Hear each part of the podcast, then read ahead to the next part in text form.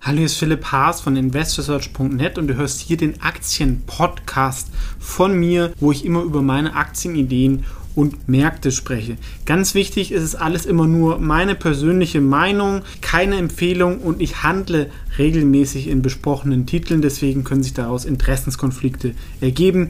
Einfach nur ganz kurz und jetzt viel Spaß in dem folgenden Podcast. Ist Philipp Haas von Investor Search TV und in diesem Video geht es um meine 10 Aktien für 2021. Ich bin jetzt nicht so vermessen zu sagen, das sind die besten Aktien für 2021, sondern ich habe mir ein Thema rausgesucht, nämlich Comeback-Aktien. Das heißt, Aktien, die in 2020 nicht so gelaufen sind, aus verschiedenen Gründen, die aber eigentlich relativ günstig sind und vielleicht jetzt in 2021 kommen. Allerdings hier ähm, ist die Voraussetzung, dass das Corona-Thema sich langsam vielleicht dann spätestens so im zweiten Quartal normalisiert. Die Leute sind dann geimpft oder und ähm, dann ist das Thema dann auch irgendwann mal durch ist nach einem Jahr, nach wirklich einem schwierigen Jahr für viele Menschen.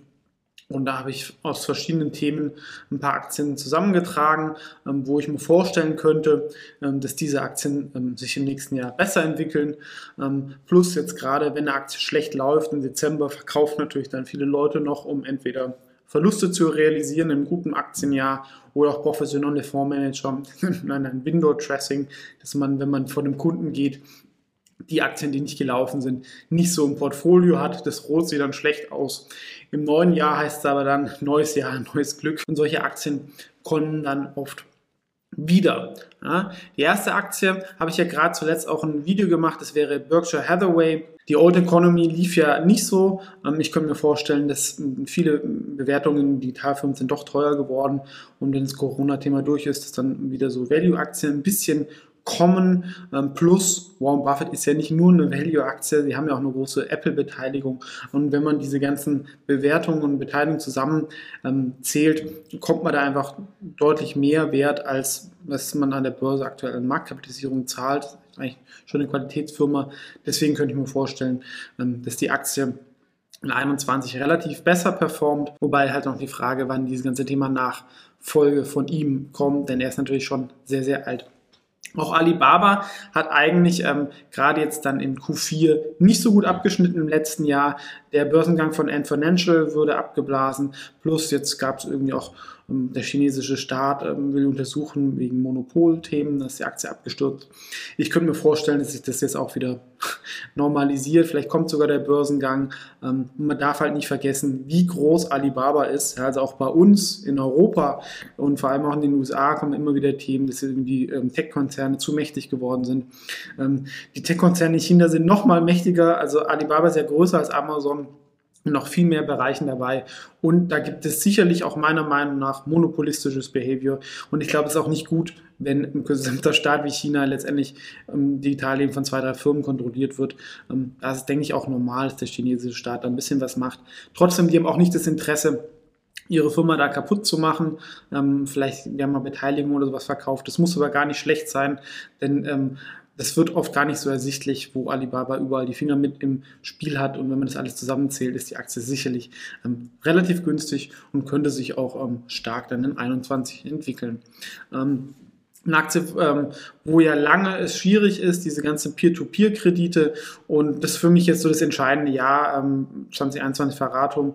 Also entweder schaffen sie es jetzt, so eine Mobile Bank wirklich ähm, aufzubauen und auch dem Markt zu zeigen, dass sie auch mit ihren Kreditrisiken da umgehen können. Entweder verstehen dann, dass die Leute jetzt in dem Jahr oder dann würde ich auch sagen, wenn es in 21 nicht klappt, ähm, dann ist irgendwas faul oder ich gebe dann ähm, auch auf. Ähm, ich habe, wie gesagt, das ist so ein typischer Fall mit meinem QFMA-Modell, wo ich normalerweise dann so eine 1% Position habe. Wenn es vom Moment dann, dann wieder ein bisschen besser wird, der Aktie hat ja in 20 nicht performt, kann ich vorstellen, dass dann auch ähm, sie auf 2% ähm, so hoch geht. Wenn man nur die Zahlen anschaut, ist die Aktie sicherlich nicht teuer, ähm, vor allem wenn man sie irgendwann dann wieder als Fintech-Aktie bewertet. Ähm, aber muss man abwarten. Ähm, auch eine günstigste Aktie wäre CCT Koreas, ist die portugiesische Post. Die haben allerdings noch eine Bank wo sie aber eigentlich nur bei Immobilien und ähm, Autokredite ins eigene Risiko gehen. Also die riskanten Kredite tun sie eher weiter vermitteln und ähm, gehen jetzt auch so in Payment-Lösungen und E-Commerce und ähm, auch im spanischen Markt sind sie aktiv. Also da sind einige ähm, Eisen im Feuer. Aktie ist dafür eigentlich günstig, war auch mal deutlich teurer, als die Firma eigentlich schlechter aufgestellt ist. Ähm, könnte sich jetzt mal im nächsten Jahr erholen. Denke, das Risiko ist ähm, da nach unten relativ überschaubar. Ansonsten natürlich, wie bei jedem dieser Aktien, auch nochmal mein Video dazu schauen. Ähm, eine Aktie, die jetzt meiner Meinung nach ähm, auch unterbewertet ist, wäre Bayer. Ist jetzt sicherlich kein Tenbagger, aber ich glaube, das ganze Thema mit dem Glyphosat, das irgendwann ist das auch mal durch. Und man darf auch nicht vergessen, dass diese Strafen in der Vergangenheit auch meistens nicht so massiv dann waren, wie es dann irgendwann mal im Raum stand. Und irgendwann haken die Investoren es ab. Ähm, und Aktie ist von den Schätzungen wirklich nicht teuer. Man hat noch eine Dividendenrendite. Ähm, und gerade wenn der Flecht der DAX dann auch mal wieder läuft, könnte es dann auch mal nach oben gezogen werden. Zumal ähm, das ganze Thema, sag ich mal, Agrartech gar nicht so uninteressant sind. Wenn vielleicht mal Agrarrohstoffe steigen, würden die auch von, von profitieren, dass den Kunden es wieder besser geht. Auch eine weitere deutsche DAX-Aktie hat sich ja zuletzt wirklich sehr schlecht entwickelt. Es war mal so ein Everbody Starling von dem ehemaligen Star-Manager Schneider, der jetzt ja bei Nestle ist. Danach ging es irgendwie bergab. Ein paar Probleme waren hausgemacht, irgendwie mit einer Übernahme in den USA. Zuletzt war natürlich Corona für die Krankenhäuser schlecht, weil sie ganzen ähm, profitablen OPs nicht machen sollten. Ähm, insgesamt ist aber ein relativ breit aufgestellter Gesundheitskonzern, der für seine defensive Stärke wirklich jetzt günstig ist, wobei man die Verschuldung nicht ganz vergessen darf. Trotzdem glaube, könnte ich mir vorstellen, dass diese Aktie auch mal wiederkommt im nächsten Jahr. Also im DAX kann man natürlich schwerer outperformen als jetzt in spannenderen Werten. Und deswegen ist das jetzt für mich vielleicht was für die Dividendendepot oder sowas. Und jetzt kommen wir noch zu 10, zwei Aktien aus der Aktienliste, die gar nicht funktioniert haben, die ich aber nicht rausgeschmissen habe. Den würde ich auch noch eine zweite Chance geben, weil sie einfach sehr, sehr günstig sind. Wenn es jetzt im nächsten Jahr nicht klappt, dann würde ich da auch sagen, okay, zwei, drei Jahre probiert Irgendwas ist dann da faul. Ähm, das ist so das Tinder von China. Ähm, also die haben auch noch ein anderes Geschäft, das schrumpft wirklich und deswegen kam die Aktie halt auch massiv runter. Das Tinder-Geschäft ist eigentlich noch okay, also so Online-Dating. Ähm, dafür gibt es viel Netto-Cash und Aktie ist eigentlich vom KGV und Bilanz wirklich sehr, sehr günstig. da gibt es schon einiges an Aufwahlpotenzial, aber muss man warten. Ja? Und das ist so eine Aktie, wo sicherlich jetzt im Dezember die Leute es noch rausgeschmissen haben und vielleicht sich das mal erholt. Das gilt auch bei Codieren. Da ist sicherlich das faire GV jetzt wirklich massiv nach unten gegangen, weil die Umsätze natürlich eingekracht sind. Ähm, der chinesische Staat ist massiv gegen solche Kredit-Online-Plattformen vorgegangen. Also der maximale Kreditzins ist jetzt sehr niedrig, plus sie müssen mit anderen Partnern zusammenarbeiten. Da gab es einfach viel, viel Wildwuchs. Allerdings, man könnte natürlich auch sagen, der Markt wird nie komplett verschwinden, denn letztendlich, A, der Staat will ja auch, dass Konsumkredite gibt für Wachstum, er will halt nur nicht, dass es zu viel Betrug gibt und ähm, äh, ja, das ist so ein, sagen wir, so ein Weltwesten und wenn da viele Konkurrenten pleite gehen, könnten sie davon auch noch profitieren. Plus, sie haben halt viel Cash noch, jetzt wollen sie das in Luxury ähm, E-Commerce stecken, kaufen da irgendwie auch so eine Seeko vielleicht noch auf. Ähm, hat schon mal nicht äh, funktioniert, könnte aber noch klappen, würde ich auch noch eine Chance geben, weil die Aktie halt auch einfach extrem günstig ist und sich zumindest nach diesem Modell des fairen KGVs, ja, das ist ja auch nicht perfekt und ähm, würde sich dann erhebliches Aufholpotenzial ergeben. Ähm, bleibt deswegen auch noch weiter auf der Liste. Ähm, eine Aktie, die vielleicht nach dem Brexit mal wieder kommen würde, wäre Money Supermarket. Die machen so ein Check 24 Interhyp in England, sind eigentlich so da als Vorbild. Ich glaube, wenn das Thema Brexit durchgeht, dann wird auch England vielleicht mal wieder interessanter.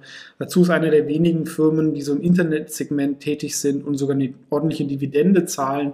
Aktie ist dafür meiner Meinung nach nicht teuer und ist auch in meinem Dividendendepot. Zuletzt ist auch der Boden gefunden worden. Ähm, könnte vielleicht mal im nächsten Jahr kommen. Die letzten Jahre auch nicht so funktioniert. Die Fantasie ist halt so ein bisschen, die ganzen Kundenbeziehungen ein bisschen besser zu monetarisieren. Und noch eine weitere ähm, Value-Aktie, die auch nicht so funktioniert hat, die aber nächstes Jahr vielleicht mal ähm, kommen könnte, wäre CGDIM, das ist so das Compo Group Medical von Frankreich. Ähm, die machen eine halbe Milliarde Umsatz, haben ein paar Schulden, aber man kriegt hier eine Firma mit einem KV unter 1, wo manche Konkurrenten irgendwie mit fünffach oder zehnfach bewertet werden.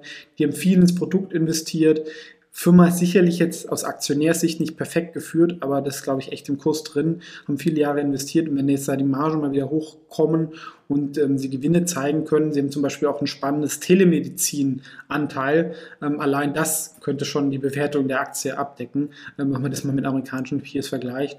Also das wäre auch noch eine Aktie fürs nächste Jahr. Das waren also meine zehn Ideen ähm, von Comeback-Aktien, die im letzten Jahr sich nicht so gut entwickelt haben, relativ oder absolut und vielleicht vielleicht jetzt im nächsten Jahr kommen. Gerne auch eure Ideen posten oder mir eine E-Mail schreiben. Ich finde es ja auch immer gut, wenn ich Ideen aus der Community bekomme.